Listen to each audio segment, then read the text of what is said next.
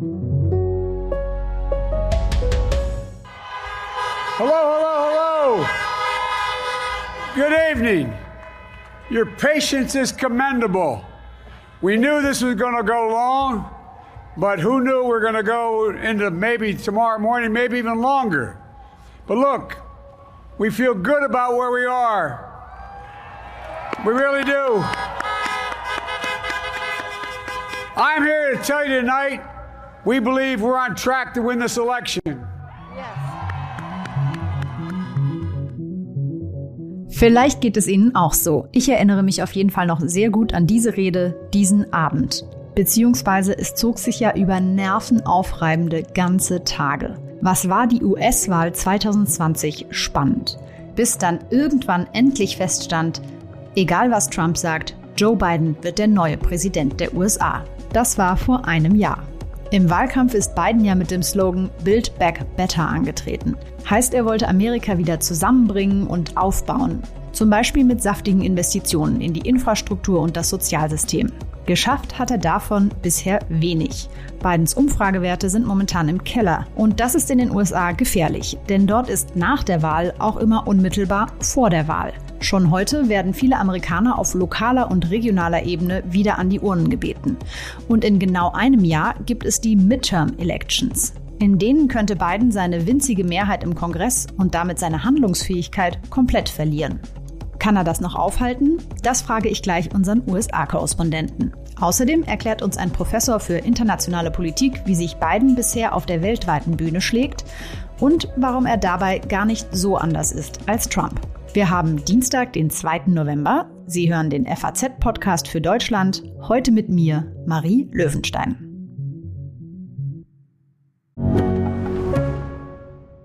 Ich bin Dr. Robin John, Allgemeinarzt in Schönebeck. Das ist 15 Kilometer von Magdeburg entfernt und trotzdem zu weit, um hier Nachwuchs zu finden. Immer mehr Praxen im Salzlandkreis bleiben unbesetzt und Patienten haben lange Wege und noch längere Wartezeiten. Das muss sich ändern.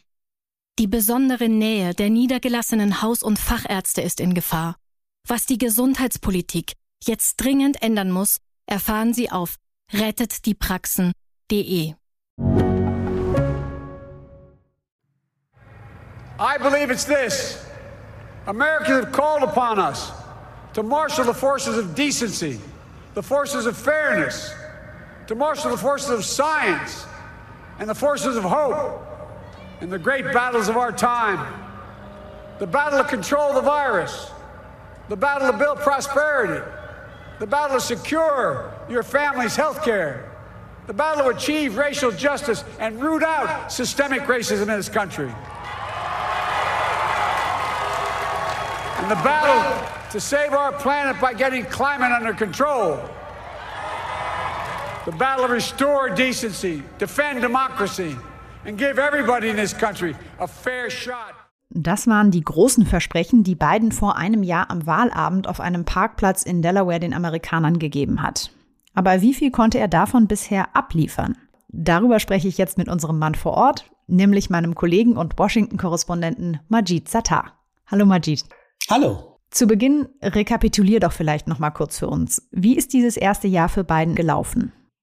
Also das Jahr lief für ihn in, in unterschiedlichen Phasen.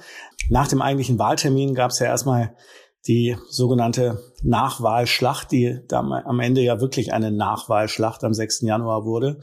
Als dann aber Mitte Januar klar war, dass es zu einer demokratischen Amtsübergabe von Trump an Biden kommen würde und Biden dann am 20. Januar ins Weiße Haus einzog, waren die erste Zeit, die ersten Monate überlagert von der äh, Pandemiebekämpfung mit wochenlang äh, mehr als 3000 Toten am Tag.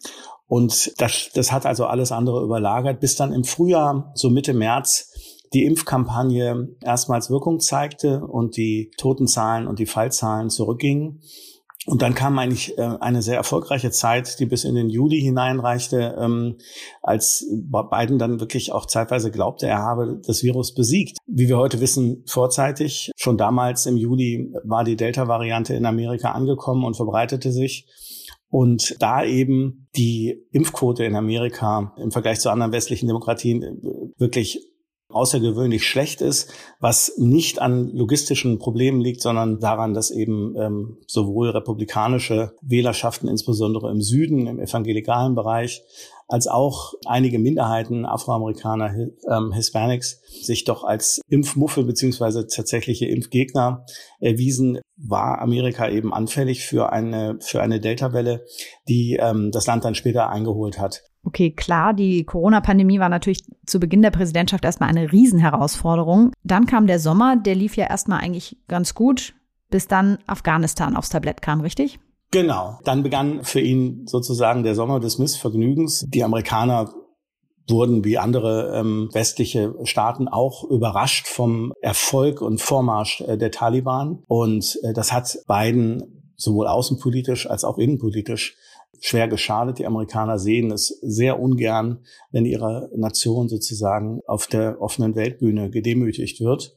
Und dann kam eben hinzu, dass auch aufgrund der Ausbreitung der Delta-Variante die wirtschaftliche Erholung stockte und parallel dazu im Kongress die beiden großen Reformvorhaben seiner Administration in Stocken gerieten. Diese beiden Reformpakete, die waren ja jetzt gerade in den letzten Tagen, bevor Joe Biden abgereist ist zum G20-Gipfel und zur Klimakonferenz nach Großbritannien, waren die ja groß in den Medien. Was sind das für Reformpakete, die Biden gerne durchbringen möchte? Das eine ist ein klassisches Infrastrukturpaket. Da geht es um Investitionen in den Straßenbau, in die Eisenbahn, Brücken, in Flughäfen, Modernisierung. Es hat auch eine klimapolitische Komponente. Und das andere ist ein Sozialpaket, das insbesondere der Partei Linken sehr wichtig ist. Das, das hat auch Biden selber sich zu eigen gemacht. Das ist sozusagen eine, eine Neuauflage des Great Society Sozialpakets, das in den 60er Jahren unter Johnson verabschiedet wurde. Da geht es um den, wie die Linken sagen, den Ausbau der sozialen Infrastruktur, etwa was Erziehungszeiten anbelangt, was ähm, Lohnfortzahlungen anbelangt, ähm, den Ausbau der Gesundheitsvorsorge sowohl für Bedürftige als auch für Alte. Ein, ein großes Paket, das ursprünglich mal dreieinhalb Billionen Dollar umfassen sollte. Mhm. Du sagst ja jetzt schon ganz richtig, sollte, denn diese beiden Gesetzesvorhaben, die sind ja nach wie vor nicht durch den Kongress gegangen. Und kurioserweise ist das, wenn ich das richtig gelesen habe, ja nicht mehr an den Republikanern gescheitert, sondern an zwei demokratischen Senatoren, die eher konservativ eingestellt sind. Und diese zwei, also nur zwei Senatoren, haben jetzt dafür gesorgt, dass Biden sein Sozialpaket ziemlich zusammenstreichen musste und auch dafür, dass die Partei Linken jetzt das Infrastrukturprojekt, für das sogar die Republikaner waren, blockieren. Also ich muss sagen, als deutscher Beobachter ist dieses Tauziehen immer ein bisschen schwer zu verstehen, weil hier in Deutschland ist das ja so, wenn ein Kanzler mit seiner Koalition in der Regierung sich auf ein Gesetz geeinigt hat, dann hat er in der Regel wenig Probleme, das auch durch das Parlament zu bringen. Wieso gibt es denn da in den USA immer diesen, ja, man möchte fast sagen, Kuhhandel? Also das hat zum einen institutionelle Gründe, zum anderen ist es auch einfach Ausdruck der Tatsache, dass die Mehrheiten heutzutage sehr knapp sind. Also im Senat ist er auf die Stimme von Harris angewiesen im Zweifel und im Repräsentantenhaus hat er auch nur vier Stimmen über den Durst.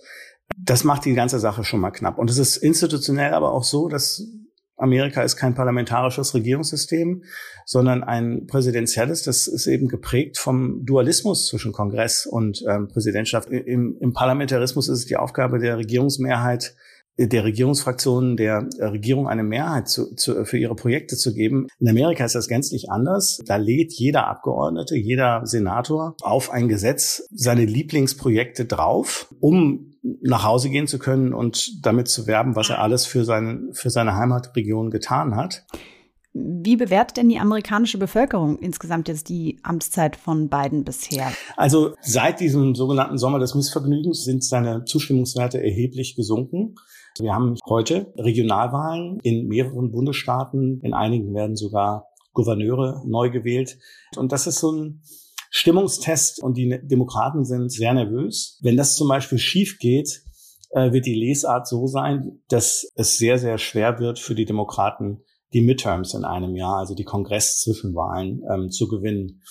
Und das kann man dann sozusagen durchspielen, wenn, wenn das passiert und das, die Wahrscheinlichkeit ist durchaus hoch, dass Biden eine oder sogar beide ähm, Mehrheiten in den Kammern verliert in einem Jahr, dann ist er legislativ quasi am Ende. Ähnlich wie es bei Obama ja auch war dann.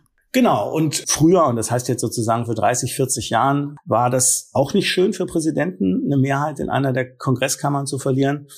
Da allerdings die Fraktionszugehörigkeit nicht so ausschlaggebend war und das Abstimmungsverhalten ähm, der einzelnen Senatoren und, und Abgeordneten unabhängiger war, hieß das früher nicht, dass ein Präsident legislativ erledigt war. Heute heißt das Blockade.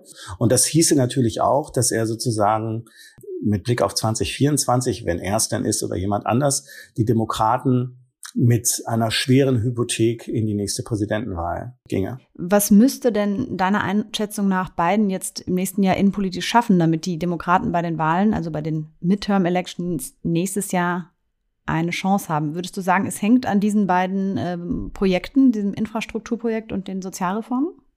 Also die Hoffnung der Demokraten ist die, und im Moment gibt es auch Signale, man muss da vorsichtig sein, aber im Moment gibt es Signale, dass es im Laufe dieser Woche gelingen könnte, das klassische Infrastrukturpaket zu verabschieden und dann auch in der Folge das Sozialpaket in abgespeckter Form. Und die Hoffnung der Demokraten ist, dass, wenn das einmal verabschiedet ist, die Demokraten dann an die Öffentlichkeit gehen können und so dann die öffentliche Meinung drehen, so nach dem Motto, Afghanistan ist dann vergessen und auch das äh, schwierige Hin und Her im Kongress wird vergessen sein, wenn wir das einmal durchgebracht haben. Und dann sind wir sozusagen, haben wir eine gute Voraussetzung, in einem Jahr die Kongresswahlen in unserem Sinne zu drehen. Demoskopisch muss man da skeptisch sein, ob sich die Amerikaner von einem legislativen Erfolg, den Biden dann eventuell doch erzielt, äh, blenden lassen. Denn am Ende ausschlaggebender wird sein, gelingt die wirtschaftliche Erholung. Da ist natürlich weiterhin das große Fragezeichen die Delta-Variante und die weitere Entwicklung der Pandemie. Ähm, zumal man auch sehen muss, bei allen Problemen, die Biden hat, es ist nicht so, als stünden die Republikaner ohne Probleme da. Das zeigt auch der Wahlkampf vor diesen Regionalwahlen heute in Amerika. Denn äh, in vielen Bundesstaaten standen die Republikaner vor der Wahl und, und mussten sozusagen einen Balanceakt vollziehen. Auf der einen Seite konnten sie sich nicht demonstrativ von Trump distanzieren, weil sie dann mit Trumps Zorn hätten rechnen müssen. Und äh, auf der anderen Seite mussten sie aber vorsichtig auf Distanz zu ihm gehen, wenn sie überhaupt erfolgreich sein wollten, in der politischen Mitte und unabhängige Wähler oder moderate Republikaner gewinnen wollten. Und auch das wird der heutige Wahltag zeigen, inwieweit dieser Balanceakt für einzelne Kandidaten erfolgreich war oder nicht. Marti, dann will ich dich nicht länger aufhalten. Du hast an einem solchen Wahltag ja ganz bestimmt noch sehr viel zu tun. Danke dir auf jeden Fall für deine Vororteindrücke. Gerne.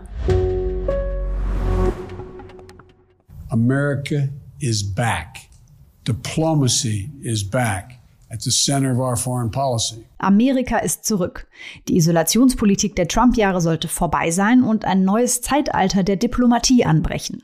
So hat es Biden angekündigt. Und Deutschland, ja eigentlich die ganze westliche Welt, hat erleichtert aufgeatmet. Nur, was ist aus dieser Ankündigung geworden? Und heißt We are back vielleicht nichts anderes als wir machen alles wie Trump, nur wir tragen es netter vor. Das bespreche ich jetzt mit jemand, der sich mit internationaler Politik bestens auskennt, nämlich Professor Thomas Jäger von der Universität Köln. Hallo, Herr Jäger. Grüß Sie, Frau Löwenstein. Wir haben gerade von meinem Kollegen, unserem Washington-Korrespondenten, gehört, dass das Infrastrukturpaket von Biden in seiner Heimat noch auf Eis liegt oder zumindest gerade was Klimafragen angeht, ziemlich zusammengestrichen wurde. Das war ja nicht unbedingt, äh, was sich äh, Herr Biden erwünscht hatte, bevor er zum G20-Gipfel und zum Klimagipfel nach Glasgow abgereist ist. Was hat das denn für seinen Auftritt bei diesen beiden Veranstaltungen bedeutet? Und Joe Biden wollte, als er Präsident wurde, insbesondere zwei Ziele erreichen. Er wollte die Vereinigten Staaten wieder zusammenführen, die gesellschaftliche Polarisierung überwinden. Das ist nicht gelungen. Und er wollte zweitens zeigen, dass Demokratien international handlungsfähig sind, dass sie globale Probleme lösen können, weil er darin eine der wesentlichen Quellen für die Delegitimierung demokratischer Strukturen gesehen hat. Und Joe Biden ist in die Lage gekommen, in die man ihn äh, sozusagen hat hineingehen sehen. Denn die Demokratische Partei ist äh, grundzerstritten und den Rückenwind, den er haben wollte, dass die USA nämlich Milliarden über Milliarden in Maßnahmen investieren, den Klimawandel aufzuhalten. Diesen Rückenwind hat er nicht mitbekommen, konnte sich deshalb auch nicht als der Anführer des Westens präsentieren, der er gerne ist. Und dann kamen noch so zwei, drei Schnitzer hinzu, weshalb diese ganze Reise für ihn eigentlich ein ziemliches PR-Desaster geworden ist. Was waren das für Schnitzer? Na, er ist eingeschlafen bei einer Rede. Oder jedenfalls oh suggerieren nein, Sleepy das. Joe is back. ja, das suggerieren die äh, äh, Medien. Und in den sozialen Medien gibt's wirklich Schmutzkampagnen nach seinem Besuch äh, beim Papst und alles miteinander. Also das ist äh, so wie immer. Und äh, Joe Biden muss nicht mehr aushalten, als Donald Trump aushalten musste. Aber das ist für die äh, größte Demokratie der Welt natürlich irgendwie ungünstig. Biden hatte ja versprochen, gleich als er angetreten ist, dass er sich von Trumps Weg abwenden möchte und in der internationalen Politik den Slogan America is back durchsetzen will. Inwiefern hat das denn wirklich stattgefunden in den letzten ja, neun Monaten, die er jetzt tatsächlich im Amt ist? Nicht wirklich. Also es, was er gemacht hat und äh, zumindest in Ansätzen umgesetzt hat, ist, die Vereinigten Staaten wieder ins Zentrum eines Allianzsystems zu bringen. Das heißt, er hat versucht, die Ver äh, Beziehungen zu den europäischen Allianzpartnern zu verbessern. Ein ziemlich ruckeliger Weg, wie wir gleich sehen werden. Und er hat versucht, die Beziehung zu den pazifischen Partnern äh, neu aufzubauen. Und in Europa ging das ja erst gut, die, mit großen Erwartungen und dann ziemlich schief, weil äh, schlicht und ergreifend erstens die Afghan der Ab Abzug oder die Flucht aus Afghanistan nicht richtig kommuniziert wurde. Und weil er zweitens noch weiterging und den äh, der, und Frankreich einen wichtigen U-Boot-Auftrag mit Australien sozusagen aus der Hand geschlagen hat, um selbst das Geschäft zu machen und Australien stärker an die USA zu binden. Mhm. Wir hatten ja jetzt darüber gesprochen, dass Biden für die Politik gerade in Klimafragen, die er machen möchte, äh, innenpolitisch gar nicht die, den Rückhalt hat, den er bräuchte. Ist das denn aber wirklich so oder verfolgt er im Grunde dieselben America First Ziele wie Trump, hat aber nur eine andere Rhetorik, um das rüberzubringen? Nein, Joe Biden verfolgt eine andere Politik als Trump in der Innenpolitik ganz offensichtlich. Was ähnlich ist, ist die, diese Art, unsere nationalen Interessen gehen vor. Aber da ist er nicht anders, als das auch unter Obama der Fall war. Das, mhm. das war stets so. Seit äh, Ende des Ost-West-Konflikts haben die Vereinigten Staaten so nach und nach ihre hegemoniale, also führende Rolle im Westen aufgegeben und haben stärker nach innen geguckt. Es war George W. Bush, der gesagt hat, Nation Building betreiben wir nicht. Dann hat er was ganz anderes gemacht. Es war Barack Obama, der von Nation Building at Home gesprochen hat und gesagt hat, man soll sich in diese äh, blutigen Fäden nicht einmischen, die da im Mittleren Osten geführt werden. Das ist eigentlich etwas, was überparteilich in den USA zu beobachten war, in dem wiederum ein überparteilicher Konsens entsteht, dass alle politischen Maßnahmen daran ausgerichtet sein müssen, was sie im Wettbewerb mit China bedeuten. Das sieht so aus, als ob dies der Fixpunkt wird, an dem sich amerikanische Außenpolitik für die nächsten Jahre ausrichten wird. Hm. Da würde ich auch gleich einhaken. Ich sage mal, die großen Erzrivalen der USA oder die beiden anderen Großmächte, mit denen sich das Land schwer tut, sind ja China und Russland. Inwiefern verfolgt Biden denn da eine andere Politik als sein Vorgänger? Joe Biden, das ist das Interessante, verfolgt in allen Bereichen eine schärfere Politik als Obama. Eine schärfere als Obama, eine ähnliche wie Trump. Er, er muss mit dem leben, was er hat. Nehm, nehmen wir Nord Stream 2. Da gab es auch wiederum eine Übereinstimmung zwischen äh, allen drei Administration. Obama, der sozusagen zögerlich sagte, na, wollte wirklich, äh, Trump, der gesagt kommt auf gar keinen Fall in Frage und äh, Biden, der am Ende sagen musste, resignierend, ja, was soll's? Äh, was ist uns wichtiger? Äh, die Pipeline oder die Beziehung zu Deutschland. Mhm. Und deshalb zu einer Entscheidung kam, die er eigentlich nicht gut fand. Aber Politik ist ganz häufig nicht die Wahl zwischen einer guten und einer schlechten Entscheidung, sondern die zwischen einer schlechten und einer noch schlechteren. Äh, Sie hatten ja vorhin es auch schon erwähnt, der Rückzug aus Afghanistan, das war ja für Biden innenpolitisch wirklich ein Debakel. Da hat er sich sehr unbeliebt gemacht. Wie sah das denn im Rest der Welt aus und vielleicht auch in Deutschland? Da hat er sich genauso unbeliebt gemacht. Äh, erstens blieb ihm auch da nichts anderes übrig. Der Abzug wurde letztlich von Donald Trump festgelegt. Äh, das Datum wurde von ihm festgelegt, ohne dass die Bedingungen bestanden. Und äh, Joe Biden hätte jetzt die Wahl gehabt, entweder zu sagen, na, was interessieren mich die Bedingungen einer inklusiven Regierung in Afghanistan? Wenn das nicht erfüllt wird, bleiben wir einfach. Das wollte er nicht. Aus gutem Grund, weil er auch hier wieder zurückgehend in die Administration Obama damals schon gesagt hat, wir sollten militärisch nicht aufwachsen, sondern abziehen. Da ist er nun wirklich ein Überzeugungstäter in dieser Hinsicht. Er wollte diesen Einsatz in Afghanistan äh, schon lange nicht mehr. Und er hat das aber dann autonom entschieden. Das heißt, die Verbündeten sind nicht konsultiert worden und deswegen sind diese Katastrophenentscheidungen getroffen worden, die dann dazu geführt haben, dass der Abzug der Bundeswehr mhm. aus Afghanistan so erfolgt ist und äh, diejenigen, die man noch hätte herausbringen wollen, jetzt zum großen Teil noch im Land sind. Abschließend gefragt, was würden Sie denn sagen, was muss Biden auf dem internationalen Parkett noch schaffen, um die Midterms, also die Wahlen im kommenden Jahr, für sich zu entscheiden? Oder hat das sowieso keinen großen Einfluss auf die Wahlen innerhalb der USA? Sind das eher innenpolitische Themen? Also bisher würde ich sagen, sind es innenpolitische Themen. Diese programmatischen Entwicklungen im äh, auswärtigen Bereich, das heißt Revitalisierung der Bündnisbeziehungen, internationale Klimapolitik, das ist etwas, das rettet ihm äh, und seiner Partei äh, die Wahl nächsten November nicht. Aber wir wissen nicht, was außenpolitisch geschieht. Äh, man muss nur einen Blick nach Taiwan werfen und mhm. kann sich lebhaft vorstellen, dass es außenpolitische Verwicklungen gibt, die auf einmal alle innenpolitischen Themen nach hinten drängen. Also ein Jahr ist noch lang bis zu den Midterm-Election nächstes Jahr, die dann für Joe Biden tatsächlich sehr richtungsweisend werden könnten. Wir sprechen da vielleicht dann in den kommenden Monaten nochmal drüber. Herr Professor Jäger, vielen Dank, dass Sie sich die Zeit genommen haben. Ich bedanke mich bei Ihnen ganz herzlich, Frau Löwenstein.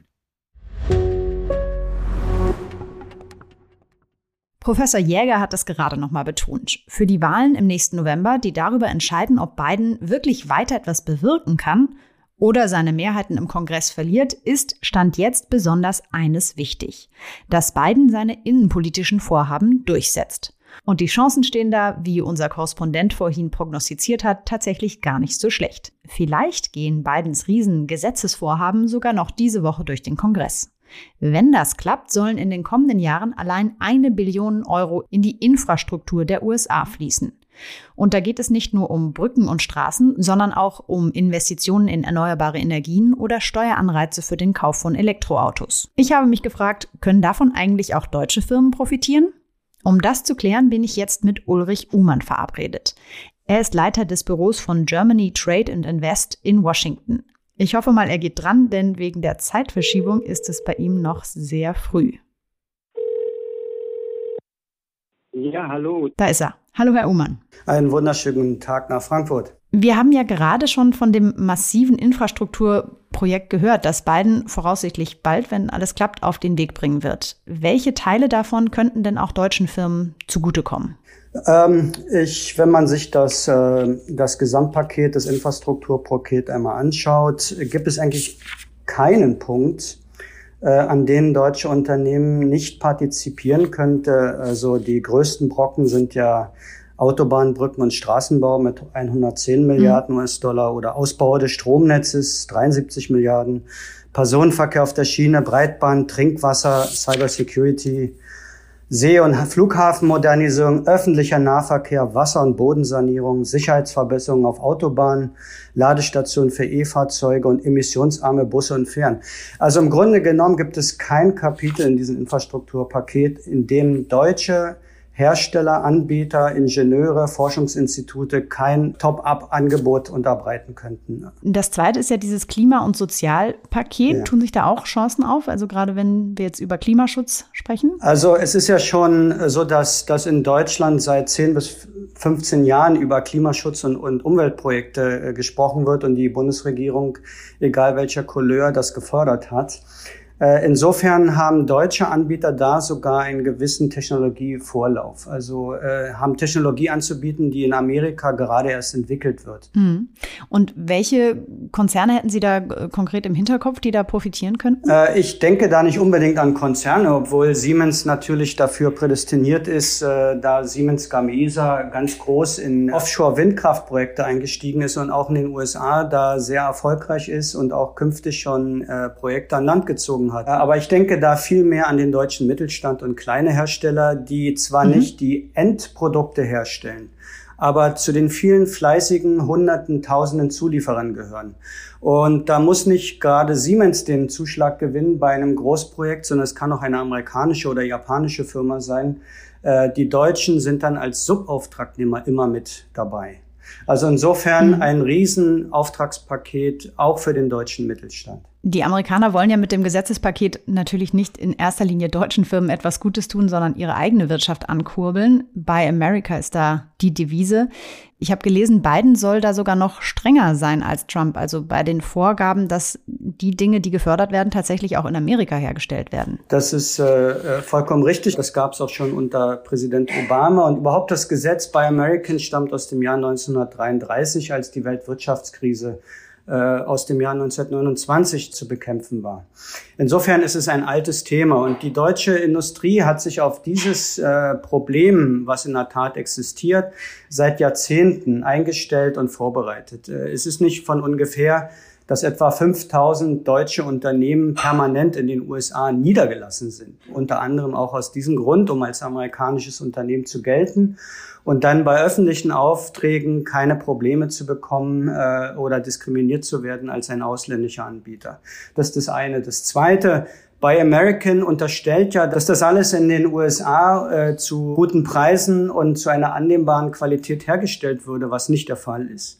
Also es gibt eine Vielzahl von Produkten, die man in den USA zur gebrauchten Qualität und zu den gebrauchten Preisen überhaupt nicht beziehen kann. Und immer dann, äh, werden Ausnahmegenehmigungen erteilt und importiert. Das war auch unter Donald Trump äh, so, der ja eigentlich das Ausland komplett ausschließen wollte. Also ich habe jetzt verstanden, man muss entweder in den USA produzieren, um dieses Buy America zu erfüllen, oder man muss eben Produkte anbieten, die es in der Form in den USA nicht gibt.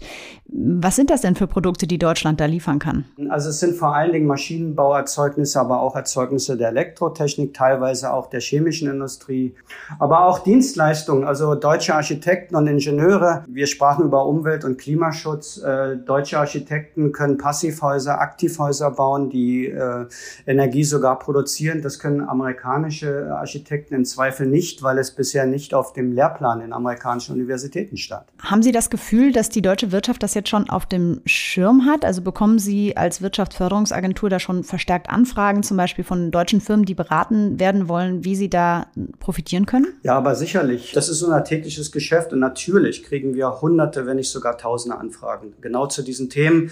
Und äh, äh das Infrastrukturpaket, was jetzt in Vorbereitung ist, was mit Verspätung natürlich besprochen wird und so weiter, ist ja nicht das erste Infrastrukturpaket, was, was jetzt in Vorbereitung ist, sondern es ist bereits sehr viel Geld in den USA in den letzten anderthalb Jahren geflossen. Und an diesen äh, Projekten nehmen deutsche Unter Unternehmen sehr wohl teil. Abschließend noch zu einem anderen Thema. Die USA und Deutschland haben ja gerade einen, ich sag mal, Ballast aus der Trump-Ära abgeworfen, nämlich die Strafzölle auf Aluminium und Stahl. Welche Impulse erwarten Sie sich davon für die Wirtschaft in Deutschland und in den USA oder vielleicht auch den Handel? Also äh, wir sprachen ja über die 5000 deutschen Unternehmen, die in den USA Niederlassungen haben, die natürlich sehr gerne den Stahl von ihren Hauslieferanten äh, äh, aus Deutschland auch äh, liefern lassen, wo die Qualität bekannt ist und die Preise äh, auch bekannt sind. Das wird natürlich den, den bilateralen Handel wieder beleben können. Aber auch äh, Stahllieferungen an amerikanische Abnehmer werden dadurch äh, sich wieder beleben. Und das Ganze richtet sich dann äh, gegen die Dumping-Exporte aus China, die aber auch auf alter Technologie und äh, sehr CO2-reich hergestellt werden. Äh, dagegen äh, wird sich jetzt Europa und die USA gemeinsam äh, entgegenstellen. Und was auch noch zu sagen ist, die Aufhebung der, der Reisebeschränkung zum 8. November, das ist also bald, für Leute aus dem Schengen-Raum. Auch das wird den Handel ungemein beleben, weil hm. deutsche äh, Unternehmensvertreter wieder auf Messen fahren können, wir Geschäftspartner und können mehr in die Akquise aus Deutschland heraus einsteigen. Also auch das wird dem bilateralen Handel nochmal einen richtigen Impuls geben. Herr Umann, vielen Dank für diese spannenden Einblicke. Das sind ja eigentlich ganz gute Aussichten, scheint mir, für die deutsche Wirtschaft. Ich wünsche Ihnen noch einen schönen Tag. Ich habe gehört, es ist ein spannender, auch politisch in den USA heute mit den Lokal- und Regionalwahlen. Mal sehen, wer gewinnt. Die Republikaner oder die Demokraten. Es wird spannend. Recht herzlichen Dank. Es lohnt sich also, die Nachrichten aus den USA weiter zu verfolgen. Die große Frage heute, wird Biden bei den Regionalwahlen abgestraft Und im Laufe dieser Woche raufen sich die Demokraten doch noch zusammen und bringen ihre Investitionspakete über die Ziellinie. Für deutsche Unternehmen, das habe ich gerade gelernt, wäre das auf jeden Fall sehr attraktiv. Das war der heutige Podcast für Deutschland. Feedback und Themenvorschläge schreiben Sie uns gerne an podcast.faz.de.